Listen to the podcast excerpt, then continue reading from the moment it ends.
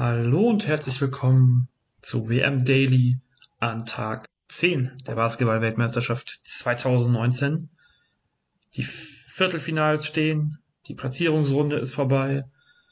So langsam kehrt etwas Ruhe in den Basketballalltag ein, wenn wir von der WM reden. Und bevor es ab morgen noch zwei Spiele pro Tag gibt, sprechen wir heute nochmal über die acht Spiele von heute und blicken natürlich auch voraus. Und dazu begrüße ich Simon Wisser an meiner Seite. Hallo Simon. Hi Jonathan, ähm, und dann schieße ich gleich mal, äh, schiebe ich gleich mal ein, und zwar du sagst, es wird ruhig, aber für mich geht's jetzt erst richtig los, denn die K.O.-Spiele ist, äh, jetzt kommen die Highlights. Jetzt kommt das Salz in der Suppe. Ähm, aber bevor wir auf die Highlights kommen, möchte ich mein persönliches Highlight des Tages noch gerade loswerden. Ähm, eben einkaufen gewesen im Edeka. Wir können es, glaube ich, mal wirklich beim Namen nennen. Und dann kamen da Nachrichten und äh, Brexit und hin und her. Und plötzlich geht es um Sport und ich dachte, höre nur so Kanada, Deutschland. Dann haben die da echt als einzige Sportnachricht gebracht, dass die Basketball-WM, das deutsche Ergebnis und auch die anderen Ergebnisse, ich glaube, die wir jetzt sogar reden, ähm, also die wichtigen. Und ja, ich äh, wäre fast in die Kühltruhe gefallen vor Erstaunen, dass da Basketball läuft. Schönes Ding. Schönes Ding. Krass, ne? Ja. Deutschland spielt bei der Basketball-WM und es wird darüber berichtet. Das ist echt krass. ja, es ist krass, dass wir das krass finden. Ja. Und Deutschland hat gespielt, ein allerletztes Mal für dieses, für dieses Kalenderjahr sogar, das letzte Länderspiel. Und ja, ich weiß nicht, ob ich das Spiel wirklich hätte gucken wollen, wenn es nicht ein deutsches Spiel gewesen wäre. Denn gerade die erste Halbzeit war sehr schwierig. Am Ende hat Deutschland das Spiel gewonnen mit 82 zu 76. Und ja, Dennis Schröder einfach mal vorneweg mit fast einem Triple-Double, 21 Punkte, 10 Rebounds, 9 Assists. Auch diese WM war halt immer noch auf ihr Triple-Double. Aber die erste Halbzeit war wirklich furchtbar anzugucken. Was war dein Eindruck, Simon? Äh, also, ich habe jetzt von der ersten Halbzeit gar nicht mehr äh, so viel in Erinnerung. Das Spiel ähm, war ja zu dem Zeitpunkt auch ähm, relativ ausgeglichen, natürlich auch wieder geprägt von ja nicht einem wirklich überzeugenden Auftritt der deutschen Mannschaft, aber es gibt so zwei, die Extreme sind mir halt hängen geblieben und die kamen dann halt in der ersten, in der zweiten Halbzeit, wo ja zunächst ähm, ja Paul Zipser sich innerhalb kurzer Zeit äh, zwei unsportliche Fouls einhandelt. Es waren danach, keine 40 Sekunden auf dem, also Spielsekunden. Das ist schon, das habe ich auch so selten gesehen. Ja.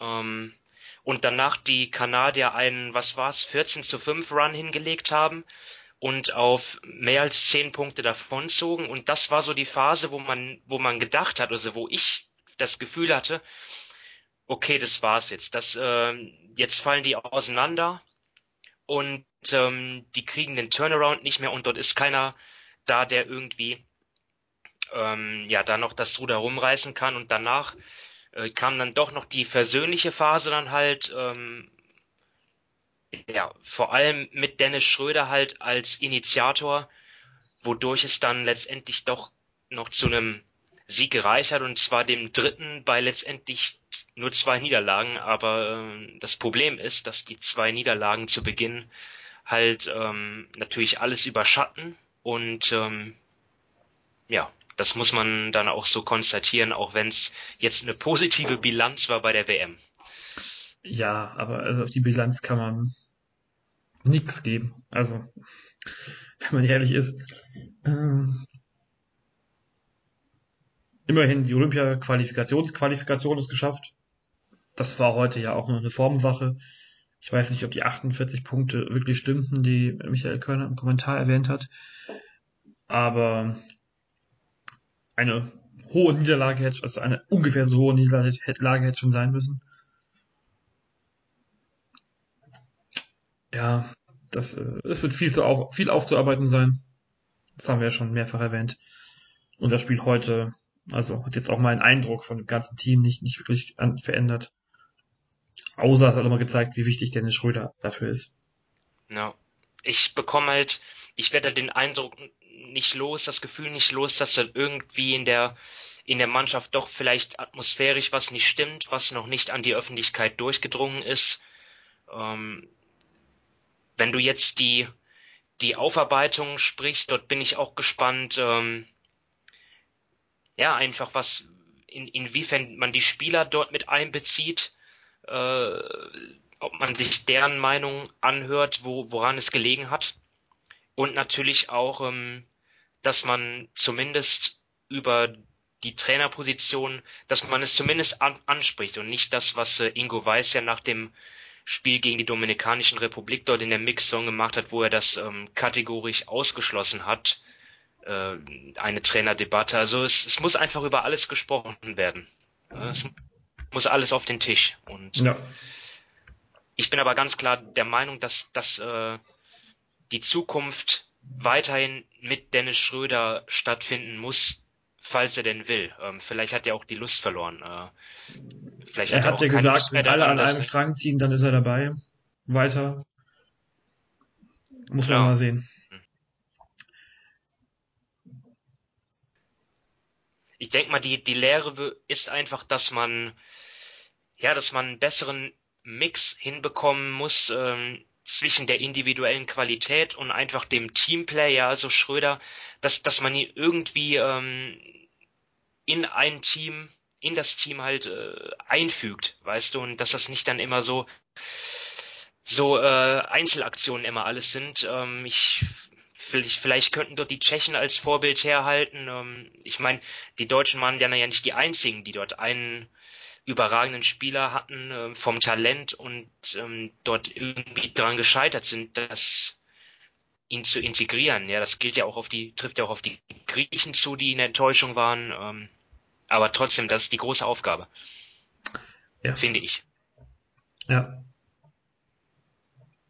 Und es geht nicht darum, äh, jetzt zu sagen, ja, also Schröder, also, also einfach nur Schröder zu kritisieren, dass er kein Leader ist oder so, das, das bringt's keinen, das macht keinen Sinn. Ne? Natürlich, es wird immer wieder unterschiedliche Standpunkte geben, was die Schuldfrage betrifft. Ja, also ich glaube, die, die NBA-affinen Fans, ähm, die sehen da vielleicht eher die Schuld, ähm, ja, sehen das eher so, dass außer Schröder zu wenig kam von den anderen. Diejenigen, die äh, eher den europäischen Basketball sonst beobachten, ja, die, die mögen vielleicht das, das Bild ein, eines, eines Teams und ähm, kritisieren dann halt vielleicht, dass das zu sehr äh, über Schröder gemacht wird. Ähm, das ist so eine Philosophiefrage, aber ich glaube, letztendlich sollte man dann zu dem gemeinsamen Nenner kommen, dass ja, Schröder auf jeden Fall die zentra zentrale Figur dieses Teams sein muss, damit Deutschland erfolgreich sein kann. Ja, also ich, also wer da was anderes sieht, dann, dann ist halt die Frage, wer spielt sonst im Backup, äh, im Backcourt? Spielen wir dann plötzlich mit Basti Doret als Point Guard und dann, also, also, sorry Basti, das glaube ich ist ja, also das, das sagt wahrscheinlich dir selbst Basti Doret, dass das ja kein Ersatz ist. Dass er vielleicht, dass er sicherlich gerne mitgefahren wäre und vielleicht auch geholfen hätte als elfter, zwölfter Mann, ist eine andere Geschichte. Aber ohne Dennis Schröder ist das ja alles also, dann spielen wir halt nicht um Olympia-Qualifikation, sondern um WM-Teilnahme.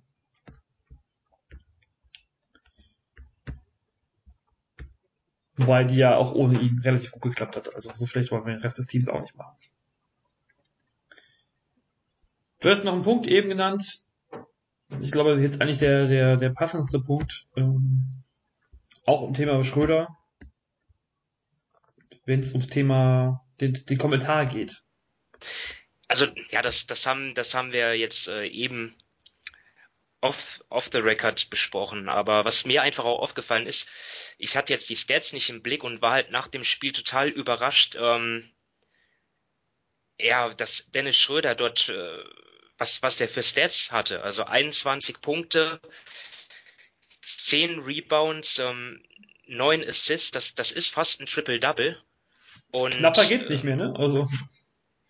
Ja, na, natürlich auch fünf Ballverluste, ja, also das, das ist jetzt äh, nicht alles toll gewesen, aber trotzdem hat mich, keine Ahnung, habe ich dort auch den Eindruck er, erweckt, dass das einfach so, ja, dass dort so tendenziös einfach kontra Schröder auch berichtet wird. Und ähm, ja, ich, ich, ich, ich finde das nicht so gut. Also na, natürlich hat er genau seinen, genauso seinen Beitrag geleistet an dem, Schle an dem äh, Vorrunden aus wie der andere und er, der der wichtigste Spieler ist und sich selber als Leader bezeichnet, vielleicht auch noch ein kleines bisschen mehr, aber ähm, ja, da darf man dann einfach auch seine guten Leistungen, die, die darf man dann auch nicht fallen lassen. Also ähm, es kann nicht sein, dass man einen Spieler, äh, dass, dass, dass wenn er stark spielt, dass man dort kaum drüber redet oder das so als äh, ja oder das äh, erwartet, voraussetzt und dass wenn er schlecht spielt, dass man ihn, dass man dann total auf ihn drauf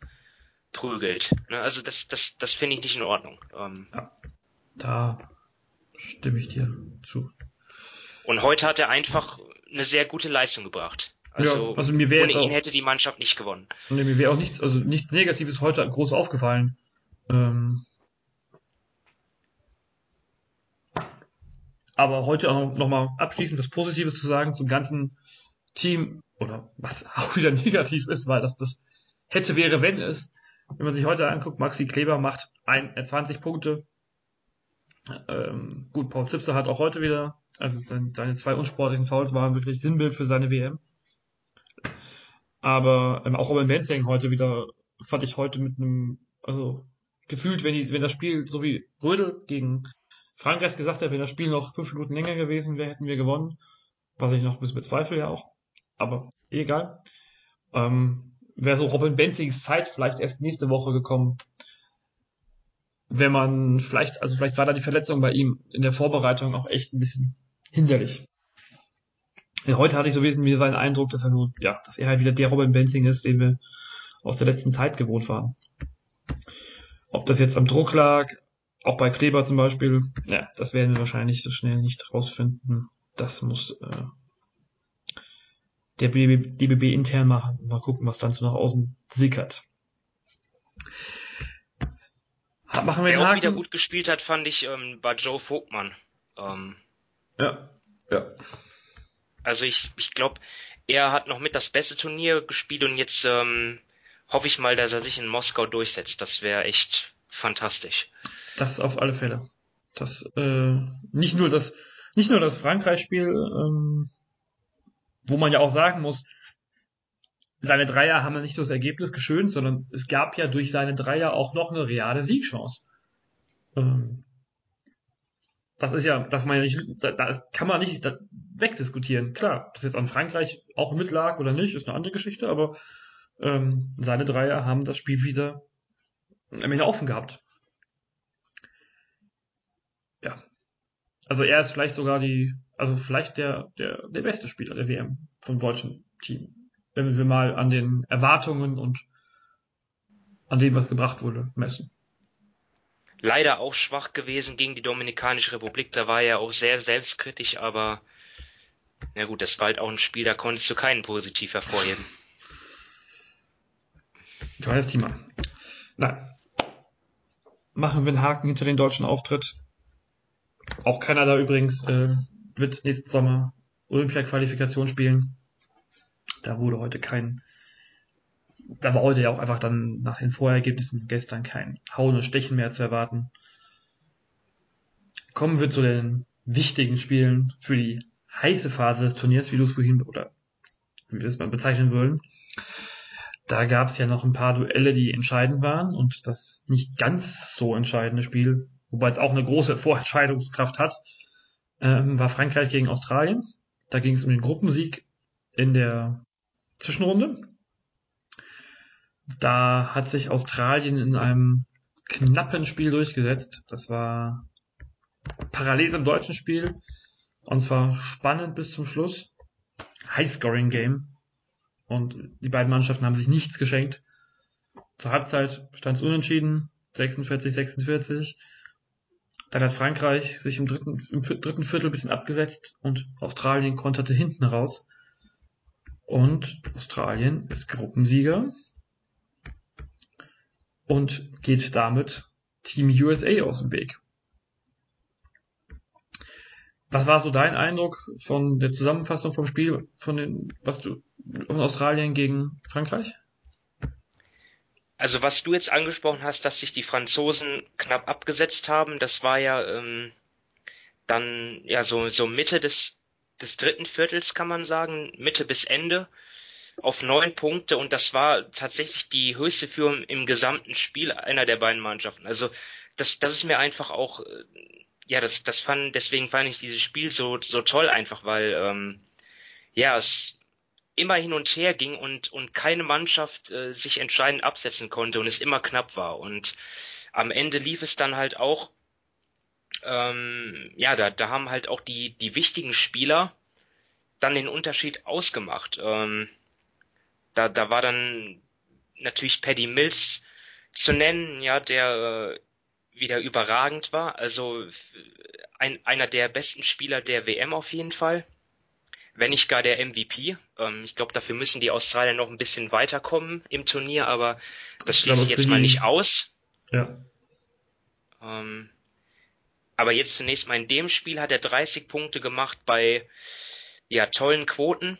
Ähm, und ja, am Ende dann auch noch ein ganz entscheidender Stil. Also er war wirklich überall heute. Und ähm, ja, er hat das Spiel mit seinem Stil am Ende entschieden. Ja. 4,7 Sekunden vom Ende Einwurf äh, Seite von Frankreich und ja, der Ball landet bei Patty Mills, nicht bei Frankreich. Das war schon. Punktemäßig haben sie aber alle abgeliefert, also die, die, die ganzen Stars. Joe Inglis hat ja auch 23 ja. gemacht und Aaron Baines 21 und ähm, 5 von 6 Dreier getroffen als Center. Das ist schon stark. Und beide ja auch mit äh, über 50% Quote, Aaron Baines bei 77,8% Quote. Auch Della Vedova ist ja noch zu nennen, der immerhin. Das hätte ich jetzt noch gemacht, genau. Neun Assists gespielt hat. Also das sind die NBA-Profis bei Australien. Ja, die haben, die, die liefern einfach jedes Turnier ab. Ja, also sie waren ja schon bei Olympia in, in, äh, ja, ich glaube in derselben Besetzung, in der gleichen Besetzung, äh, Vierter geworden. Ähm, also ja, das ist einfach ein, die, da, da können, da, die Australier können sich immer auf ihre Stars verlassen. Das ist schon beeindruckend. Richtung Platz 4 könnte hier jetzt auch gehen. Aber dazu dann gleich mehr, denn wir haben in der jetzt über Kreuzgruppe quasi von, den, von der französischen Gruppe, da wurde heute noch das letzte Viertelfinalticket ausgespielt und ja, heute Morgen sind die Griechen da schon aus dem Rennen gewesen, denn sie haben gegen Tschechien gewonnen. Also nicht hoch genug gewonnen, muss man da sagen. Sie hätten ja mit zwölf Punkten gewinnen müssen. Und das hat nicht geklappt. Das waren am Ende nur sieben Punkte Vorsprung. Und ja, damit war Griechenland schon aus dem Rennen. Und die Tschechen haben dann Band auf das Spiel USA-Brasilien geguckt ein Sieg von Brasilien hätte Brasilien weitergebracht und der Sieg von den USA hat Tschechien ins Viertelfinale gebracht. Herzlichen Glückwunsch. Dazu. Über den Dreiervergleich dann. Ja, genau, über den Dreiervergleich äh, in knapp, knappesten aller Möglichkeiten, die es so gab in diesem, in diesem System. Und noch der einzige, das einzige, was irgendwie, oder das einzige, was jetzt nicht mit Sieganzahl entschieden wurde, Ansonsten waren ja, glaube ich, alle Gruppen 5, 4, 3, 2. Genau. Nur die Gruppe K nicht. Da waren es die USA mit fünf Siegen und alle anderen mit drei Siegen. Ja. Da hat ihr, der hohe Sieg gegen Brasilien hat da die Entscheidung gebracht. Und die Brasilianer werden sich sicherlich noch immer in den Hintern beißen, was gegen Tschechien los war.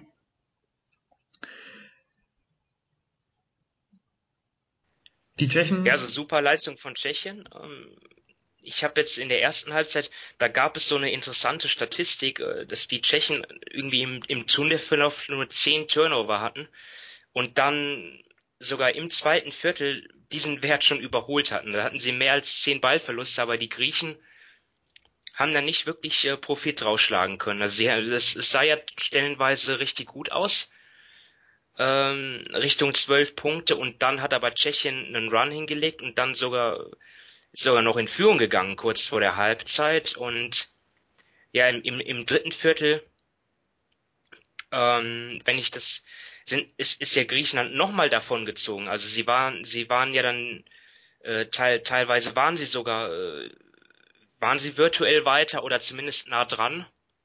Ähm, ja, und dann hat Tschechien wieder aufgeholt am Ende und das, äh, ja, ist für mich dann schon enttäuschend, äh, dass Griechenland das nicht mal geschafft hat. Also ich habe sie ja in meinem Power Ranking auf Platz zwei gehabt, also ähm, kann, muss ich jetzt auch so sagen, dass ich sie dann überschätzt habe. Ich kann da mich nur anschließen, denn ich hatte sie ja schließlich auch auf Platz zwei. Und ja, das hat glaube ich jeder erwartet, dass der amtierende NBA-MVP da mehr Einfluss hat. Sie waren 6 Minuten 47 vorm Ende, waren sie auf 12 weg. Nochmal. Oder ich glaube zum ersten Mal. Genau, jetzt, ich, genau, ich, ich hatte es mir nicht notiert. Ich sehe es jetzt hier auch gerade im Play-by-Play. -play, also 6 Minuten 33, dort stand es 53 zu 65. Das hätte gereicht. Ähm, und ja, zwei Minuten vorm Ende waren es wieder nur vier. Und dann war Spiel. Also 10 Punkte, äh, nee, 8 Punkte aufholen. Rechnen ist nicht so einfach. 8 Punkte aufholen in zwei Minuten war gegen diese Tschechen, also das hatte, glaube ich, wer das Spiel geguckt hat, hatte nicht das Gefühl, dass das passieren kann. Und ja, auch weil die Tschechen schon wieder eine Monster-Freiwurfstatistik haben, sehe ich gerade 95,5 Prozent. Bei, nee, sie haben die 20, nee, 22 Würfe. Es gab ja diese, diese magische Zahl von 95 Prozent bei mehr als 25 Versuchen. Ich weiß gar nicht, wer es war vor zwei Tagen wer es dann am Ende doch nicht geschafft hat. Waren es die, die Tschechen sogar oder waren es die Polen? Ich glaube, die Polen waren es. Auch egal. Tschechien ist weiter. Und Antetokounmpo war relativ früh aus dem Spiel mit zwar 12 Punkten und 9 Rebounds, aber nur 23 Minuten, weil er eben sein fünftes Foul begangen hat. Wobei man beim fünften Foul auch sagen muss, also das reiht sich mal wieder in die Reihe der etwas kritischen Schiedsrichterentscheidungen ein. War es nur das schlechte Einwenden von Janis oder war da, war da noch mehr beim griechischen Team, was die Enttäuschung aus oder die Enttäuschung bewirkt hat? Ja, so. Es, es, es kommt dort irgendwie eins zum anderen. Also ähm, ich, ich hatte einfach es, es gab mehrere Faktoren, das, das, das will ich sagen wollte. Also zum einen für mich auch die Dreierquote einfach immer, ja, äh, die war ja gegen die USA schon nicht gut und auch jetzt 8 von 25 Dreier, 32 Prozent ist nicht gut genug. Das war ja unser, ähm, unser, unser Punkt, den wir hatten beim vor der Zwischenrunde, glaube ich, dass sie Dreier besser treffen. Genau. Ähm, also ich habe jetzt nicht so viel von dem Spiel heute gesehen, aber gegen die USA, da kann ich es auf jeden Fall bestätigen, das war ein Knackpunkt äh, weil dort die Defense äh, sich etwas auf Janis konzentriert hat und die Schützen, die freien Schützen, ähm, die Würfe nicht trafen. Dann äh, muss man aber sagen, dass sie auch ähm, einfach im Angriff oft auch ähm, das nicht gut ausgespielt haben. Und ein anderer Punkt ist, dass auch nicht so gut als Team zusammengespielt wurde. Das, das kommt vielleicht, äh, klingt jetzt irgendwie ähm, wie dasselbe, aber was ich hier meine, ist einfach, dass ich oft den Eindruck hatte, als ja mit mit Janis, wenn er, er hat ja nicht immer den Ball nach vorne gebracht. Ähm, es gab auch Angriffe, wo er gar nicht äh, den Ball bekommen hat. Äh, es hat manchmal den Eindruck gemacht, äh, als als na so nach dem Motto, jetzt mach du mal und und, und jetzt mach ich mal, so zwischen Janis und und äh, Kalates und Lukas. Ähm, äh, ja, Beine, ich kann mich auch täuschen. Ich habe jetzt nicht jede Minute gesehen von Griechenland, aber ich, ich habe irgendwie ähm, das Gefühl gehabt, dass man nicht so gut miteinander zusammengespielt hat. Ähm, ja. Obwohl die Assist-Zahlen das ja eigentlich widerlegen. Also sie haben ja, sie haben ja 21 Assists gehabt bei 33 Würfen aus dem Feld, aber ich, ich weiß nicht, also ähm, Janis äh, und Kalates und ich weiß, keine Ahnung, ich glaube, das hat nicht so gut gepasst. Da, da hätte, da hätte es eine da hätte die Vorbereitung vielleicht noch ein, zwei Wochen länger sein müssen, aber. Mal sehen. Ja, die was, Griechen werden. Was ist denn dein Eindruck gewesen? Ja, also der, der Eindruck, den ja die, also die Griechen werden ja auch nächsten Sommer dann Olympia-Qualifikation spielen und mal gucken, wie es dann aussieht. Weil die Vorbereitung wird dann ja eindeutig nicht länger. Ich weiß nicht, wann die BBL-Saison aufhört direkt, aber ähm, das ist ja alles ein sehr kurzer Sommer nächstes Jahr. Mein Eindruck war, dass die amerikanischen Kollegen, die immer wieder schrieben, hm, Janis kriegt keinen Ball, die spielen da einen Angriff komplett ohne Janis. Und ich glaube auch irgendein Telekom, ein Magenta Sportkommentator, der das meinte, dass er Janis eigentlich jeden Angriff einmal am Ball sehen möchte. Es ist schon was dran. Ähm, wenn du so einen, so einen Star hast, der, der so viel kann individuell, dann kann der ja jede Defensive verändern. Das ist so wie wenn du Marjanovic unterm Korb hast, da sind die, da, da hast du auch keine, also da veränderst du die Würfe ja auch. Ähm, und so kann Janis das, glaube ich, andersrum machen.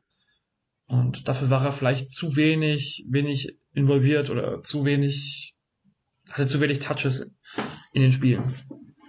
Ansonsten, ja, vielleicht ist auch so ein bisschen die, ein Teil von ihnen nicht im besten Alter, wie, wie es so gesagt, oder wie ich es, glaube ich, im, im Vorschau, im, im Power Ranking Podcast gesagt hatte, sondern ja, vielleicht sind da manche jetzt auch schon so ein bisschen über ihren, über ihren Zenit hinaus oder über den, über den, das Maximum, was sie gehen können. Und das war vielleicht auch ein kleines Problem der Geschichte. Ähm, zu den Griechen ist zu sagen, ähm, und zu Janis Antetokounmpo ist zu sagen, das ist jetzt vielleicht viel zu früh, aber trotzdem, du sprichst es an, die Griechen ähm, werden auch Qualifikationsturnier spielen, sind, haben, haben es jetzt nicht geschafft, sich direkt zu qualifizieren und ähm, Janis Antetokounmpo, da bin ich mir sicher, wird mit, mit, wird mit den Milwaukee Bucks sehr weit kommen. Äh, ist auf jeden Fall Stand jetzt, sind die Milwaukee Bucks der Favorit in der Eastern Conference gemeinsam mit Philly und wenn dann Janis in den NBA Finals spielt, die beginnen am 5. Juni. Ähm, 2020. Mhm. Und ähm, wenn ich das dann mal jetzt so überflie, so jetzt so mal, mir mal anschaue, mit dem Kalender. Der wird nicht Qualifikation spielen. Ich glaube, das möchtest du sagen, oder? Ja, also dann, dann, dann wird wahrscheinlich ein, ein, ein angenommen, es kommt zu einem Spiel 7, dann wäre das vielleicht ja so 19. 20. Juni. Also er müsste dann wirklich von den USA direkt ähm, dann dahin fliegen. Ähm, Und zwar mit der ersten Trainingseinheit äh, auf dem Parkett, wo dann das Turnier gespielt wird. Aber ungefähr. das ist jetzt äh, so, so viel Zukunftsmusik äh, eigentlich schon zu viel. ja, also wir erwarten mal, dass es eventuell, dass die Griechen es vermutlich ohne Antetokounmpo schaffen müssen sich für Olympia zu qualifizieren. Ja, was ich damit sagen will, ist, dass ähm, das auf jeden Fall eine Rolle spielen kann, ne? Auch ja, terminlich. Also, ähm, die BBL hat die Rücksicht genommen. Also ich weiß nicht, wie viel früher sie jetzt sind. Ähm, aber auch da, also das, der letzte Spieltag ist, glaube ich, wieder klassisch rund um 1. Mai. Und dann wird die, werden die Playoffs auch nicht wirklich, also nicht mehr als zwei Wochen vorher, früher, nicht mehr als zwei Wochen vor dem Turnier vorbei sein. Aber naja, gut. Bisschen Zukunftsmusik. Ähm, lass uns noch kurz. Also ein, ein mögliches fünftes Finalspiel ist für den 12. Juni terminiert. Ja, okay, dann sind es auch nur elf Tage vorher. Schreibt, ist, ist auf der BBL-Seite zu lesen. Ähm, ja. Aber das ist ja auf jeden Fall, glaube ich, deutlich früher als dieses Jahr. Ist das richtig? Ja, dieses Jahr war es deutlich später. Und wenn die Bayern so dominieren, dann gibt's eh kein fünftes Finalspiel. Aber das gehört jetzt, glaube ich, nicht in den WM-Podcast, sondern mehr in den BBL-Podcast. Ähm, den WM-Podcast. Wo ich dann nicht dazugehöre. wo, kommt drauf an, über Würzburg reden. Ähm, nein. Über die USA können wir noch kurz reden. Beziehungsweise, ja, die haben sich wieder durchgesetzt nach einer etwas fackeligen ersten Halbzeit. Es war relativ knapp zur Halbzeit, nur vier Punkte Vorsprung gegen Brasilien. Ähm, aber dann am Ende zack, souverän durch. Und mit 89, 73 sich fürs, ja, den Gruppensieg geholt, weil hätten sie verloren, dann wäre die Brasilien Gruppensieger geworden. Und ähm, ich bin, im, ich habe es eben ja schon mal, glaube ich, gesagt, Brasilien hat, wird sich immer noch in den Hintern beißen, dass das Spiel gegen Tschechien so hoch verloren haben, dass sie es verloren haben. Das ist, also allein die Höhe war einfach echt bitter. Das ist schon, sie haben sich ein bisschen um ihre starke Vorrunde jetzt gebracht in der Zwischenrunde. Das, klar, kann passieren. Wenn es ein K.O.-Spiel wäre, würde ja schon ein schlechtes K.O.-Spiel reichen, aber nach dem Sieg gegen Griechenland hatten wir sie schon deutlich, äh, deutlich besser eingeschätzt. Und ja, sind jetzt die einzigen, die einzigen, die, die, die einzige, glaube ich, Vorrundengruppe, die kein Team in der Zwischenrunde, also die einzige Vorrundengruppe, die kein Team durch die Zwischenrunde gebracht hat. Ähm, ja, Polen, genau. Nee, doch, doch, doch, doch. Frankreich ist ja weiter. Hätte man wahrscheinlich so auch nicht gedacht. Allein wegen Griechenland und Brasilien war jetzt auch nicht ganz schlecht. Ja. Ja. Zwischenrunde ist vorbei. Und damit haben wir jetzt ein paar Teams, die sich für die für Olympia qualifiziert haben. Das sind ja neben Japan als Gastgeber, sind jetzt seit heute Amerika, die USA und Argentinien als die beiden amerikanischen Vertreter dabei. Nigeria ist das beste afrikanische Team und wird damit teilnehmen. Der Iran als asiatisches Team. Australien vertritt Ozeanien. Und fest steht auch, dass zwei von diesen fünf europäischen Teams weiterkommen oder mitspielen werden. Das sind Serbien, Tschechien, Spanien, Polen und Frankreich. Und ja, das viel besprochene Qualifikationsturnier oder die vier, vier, die vier viel besprochene Qualifikationsturniere nächsten Juni. Ähm, da spielen jetzt mit Litauen, Italien, Griechenland, Brasilien, Russland, die Dominikanische Republik, Puerto Rico, Venezuela, Neuseeland, Deutschland, Tunesien, Türkei, Kanada und die drei Teams, die sich von den Europäern im Viertelfinale eben nicht für Olympia qualifizieren. Sowie und noch ein paar weitere Teams. Genau, also wie zwei Welt, wie die zwei Weltranglistenbesten aus den vier Regionen ähm, genau. 16, 4 ne, müssten ja, ja, wie auch immer. Auf alle Fälle noch ein paar Weltranglistenbeste. Irgendwie müssen wir auf 24 Teams kommen. Und ich komme bis jetzt nur auf 20. Ach nee, es sind ja zwei pro Region, macht acht Teams, ja, genau, aus den vier Regionen. Das heißt, ja, wir wissen doch nicht, wer, welche Weltrangliste zählt und die Weltranglistenberechnung haben wir vorhin auch festgestellt, ist sehr kompliziert. Ähm, da spielt Heim, Auswärts eine Rolle, da spielt das, die, die, das Alter eine Rolle, also die aktuellen Spiele zählen mehr als die alten Spiele und Könnt ihr euch auf der Fieberseite gerne mal durchlesen, wenn ihr Lust habt. Das Wichtigste ist, die Qualifikationsturniere finden statt vom 23. bis 28. Juni 2020 und soviel ich weiß, steht noch nicht fest, wann die Austragungsorte dieser Turniere bestimmt werden und wann die Auslosung dieser Gruppen stattfindet ähm, ist auch noch nicht bekannt, so viel ich weiß. Es eilt ja eigentlich auch noch nicht. Und ich glaube, wahrscheinlich kann man sich auch jetzt erst, nachdem feststeht, wer mitspielt, äh, bewerben. Würde ich jetzt mal annehmen, weil ähm, zumindest eine richtige Bewerbung, eine offizielle Bewerbung ausschicken. Und ich schätze mal dann, dass es im Frühling oder spät Winter, dass wir dann wissen, gegen wen Deutschland spielen, Deutschland spielen wird. Wäre ja ganz schön, wenn es nicht Puerto Rico oder nicht China wird, sondern irgendwie, keine Ahnung. Was haben wir denn im Angebot? Italien wäre ganz schön, glaube ich. Oder nach Litauen.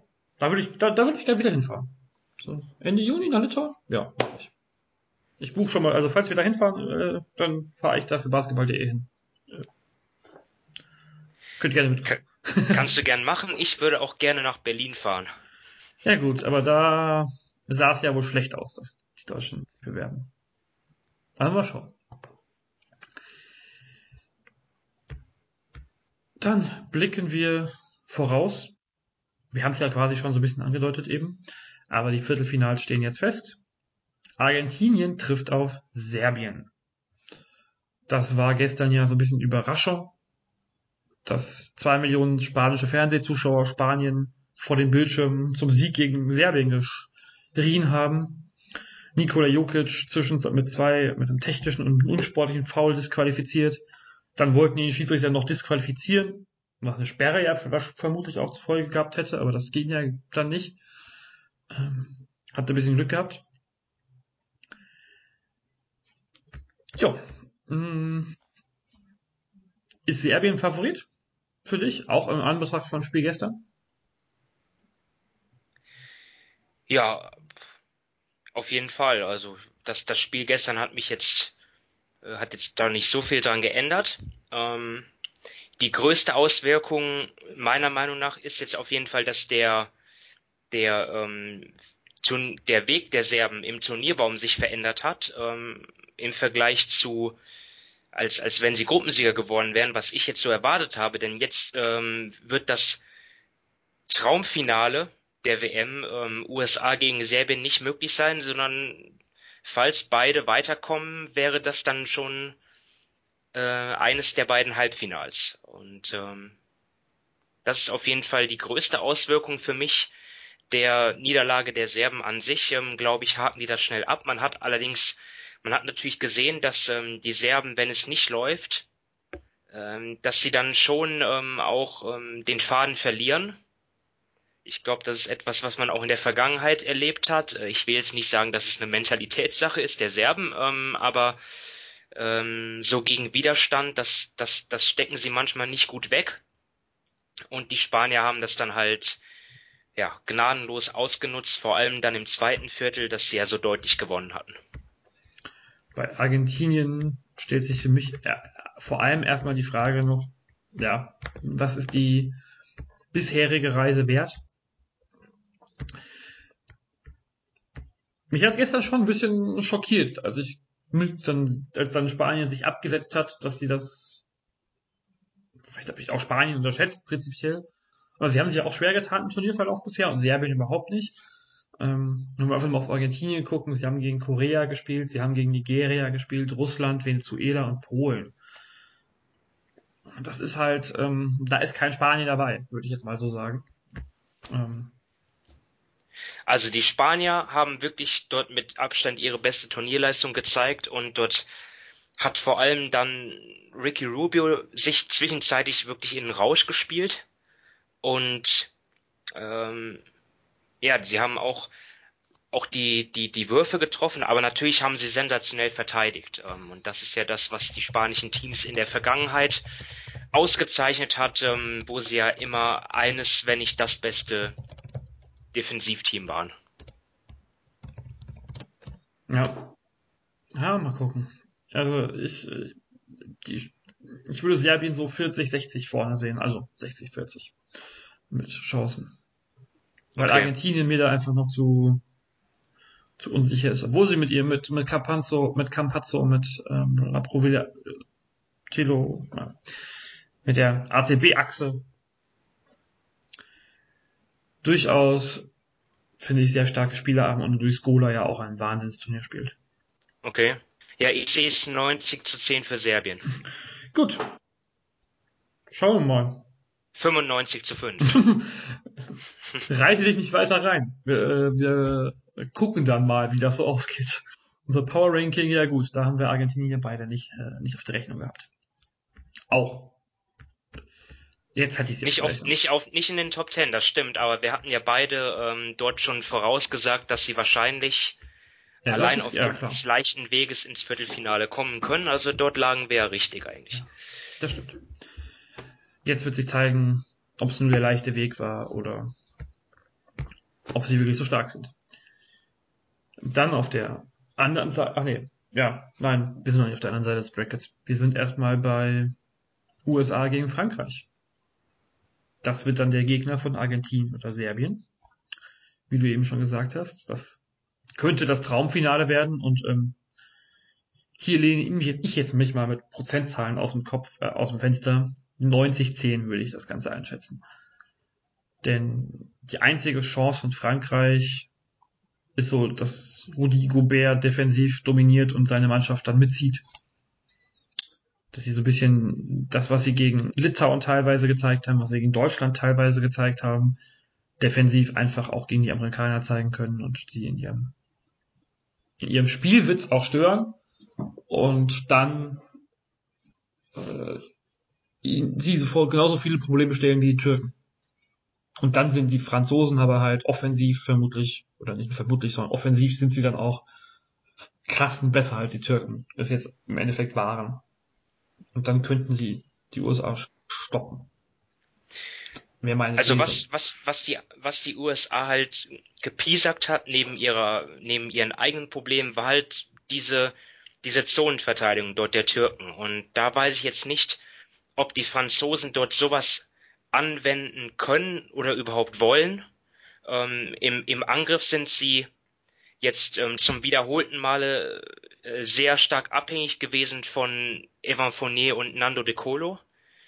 Ähm, äh, und die anderen von denen kann man eigentlich solch so so Offensivausbrüche nicht erwarten. Ja, also selbst wenn Batum und Gobert ähm, NBA-Spieler sind, das sind das sind keine Scorer, ja. Ähm, deswegen muss es von den beiden Erstgenannten kommen. Und sie müssen in der Defense so überragend spielen wie gegen Deutschland und ja, heute kann man das nicht wirklich so sagen, denn sie haben 100 Punkte kassiert, aber ja, also sie müssen überragend verteidigen. Das Individuell, jeder. Ja, das, das, daran wird es sich messen lassen wie gesagt, Favorit sind, glaube ich, für alle die USA durchaus. Na klar. Das ähm, sind sie wahrscheinlich gegen jeden. Ja. Ähm, außer vielleicht den Leuten, die sagen, ja, Augenhöhe mit Serbien. Die haben sicherlich auch gute Argumente, aber für mich ist, sind die USA aufgrund der Namen, aufgrund des Kaders einfach immer Favorit. Das ist einfach so. Individuell ist das einfach zu stark für den Rest der Welt, würde ich jetzt mal sagen. Wenn Spanien so über sich hinauswächst wie gestern, dann könnten sie ein möglicher Finalgegner für den USA werden. Und ja, als erstes Hindernis in der K.O.-Runde steht da Polen im Weg. Polen hatte ja gegen Argentinien hm, ordentlich auf die Mütze gekriegt. Im Kampf um den ersten Tabellenplatz, um den ersten Platz in der Gruppe ja, Spanien ist da sich nach dem gestrigen Tag einfach ganz klarer Favorit und äh, beziehungsweise, naja gut, voll Turnier wären sie es ja mit 101 zu minus 1 gewesen, glaube ich. Da hat der Polen ja gar keinen auf der Rechnung und ich glaube nicht, dass Polen das, also dass da die Energie, die sie haben, dass die da ausreichen kann, um das Spiel zu gewinnen.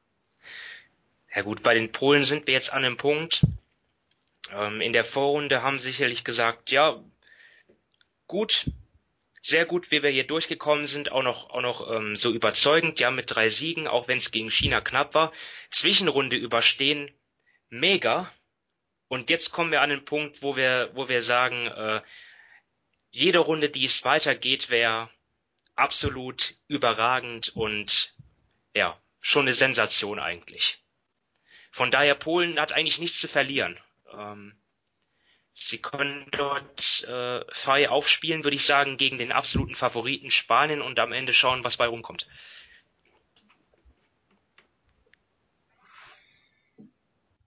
Ein spanischer Sieg wird dann heute ist Montag, Mittwoch rauskommen.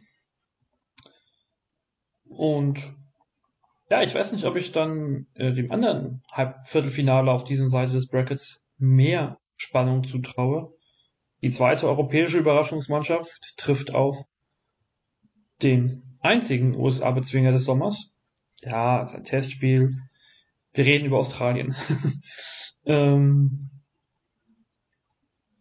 Tschechen, ich würde ihnen ein bisschen mehr Chancen einräumen als in Australien. auch für die Tschechen geht es um nichts mehr. Sie haben nichts zu verlieren. Äh, geht, es geht um nichts mehr, nein. Ähm, das ist falsch. Es geht ja immer noch um Halbfinaleinzug, aber sie haben nichts zu verlieren. Mm, aber Australien präsentiert sich halt doch auch, wie wir es eben schon gesagt haben, sehr stark. Und da man hat ja gut, ich weiß, gegen Griechenland war jetzt heute bei Tschechien vermutlich auch einfach ein bisschen Kalkulation mit drin, aber dieses Brasilien-Spiel war schon einfach überragend und hat ihnen ja wirklich die Teilnahme gebracht am Ende. Dass sie nochmal so ein Spiel hinlegen, hm, glaube nicht. Meinst du jetzt das Spiel gegen Brasilien, oder? Ja, genau. Das war so überragend, dass kriegen sie, glaube ich, also so eine Leistung kriegen sie nicht nochmal aufs Parkett, vor allem jetzt, wenn es vielleicht einfach so im Kopf auch, ja, okay, es ist jetzt einfach Viertelfinale und. Das ist halt eine ähnliche Konstellation wie Spanien-Polen, ja, also auch hier der, der große Underdog, ähm, ich würde sogar sagen, Tschechien eine bessere Mannschaft als Polen, aber die Australier, die sind, die, die spielen ja auch ein tolles Turnier. Also ähm, ja. Deswegen von die Konstellationen hier ähnlich. Ähm, wir wollen jetzt hier niemanden irgendwie äh, die das vermiesen, die jetzt auf spannende Viertelfinals hoffen, aber wir haben eigentlich in allen vier Spielen zumindest meiner Meinung nach einen klaren Favoriten. Und ja, mal schauen, ob es wirklich die eine große Überraschung dann geben wird. Ja. Also es gibt drei, äh, es gibt zwei ganz große Überraschungen und zwei Überraschungen, man sagen. Beziehungsweise bei USA ist auch eine große Überraschung, wenn die verlieren würden. Aber in Serbien, Argentinien, da wäre es für mich jetzt nur noch eine Überraschung nach dem, na, am gestrigen Tag vor allem. Aber das Interessante glaub, könnte einfach sein, ähm, dann, ah nee, das, das, das ähm, hebe ich mir auf, wenn es soweit ist. Genau. ähm, aber ich habe dann noch eine schöne Statistik, aber darauf oh, müsst ihr warten. Dann äh, sind wir ganz gespannt auf Mittwoch vermutlich. Ja, wenn Weil, ähm, denn alles so eintrifft, äh, eintritt, wie ich es erwartet. ähm, ja. Wäre übrigens wenn es so, ach nee, doch, nein. Wenn so eintritt, wie, es erwar wie wir es erwarten, dann wären zwei Europäer dabei im Halbfinale. Und dann wäre auch die Frage, wer sich für Olympia qualifiziert, endgültig geklärt. Ja, auf alle Fälle, also wir brauchen jetzt keine Einschalttipps mehr zu geben, ne? Morgen und übermorgen 13 und 15 Uhr die beiden Spiele. Muss man sich ein bisschen dran gewöhnen, an neue Zeiten. Man kann ein bisschen länger ausschlafen. Aber da wird's abgehen. Und ja, wir gucken und ich würde sagen, ich hoffe mit den Chinesen, dass wir auf, auf, auf, irgendeinen Upset, dass sich irgendein Underdog durchsetzt. Und alleine nach dem, was ich, was Polen und Tschechien gezeigt haben, würde ich es ja einem von den beiden Teams wirklich gönnen, ins Halbfinale zu kommen, aber ich glaube auch nicht dran.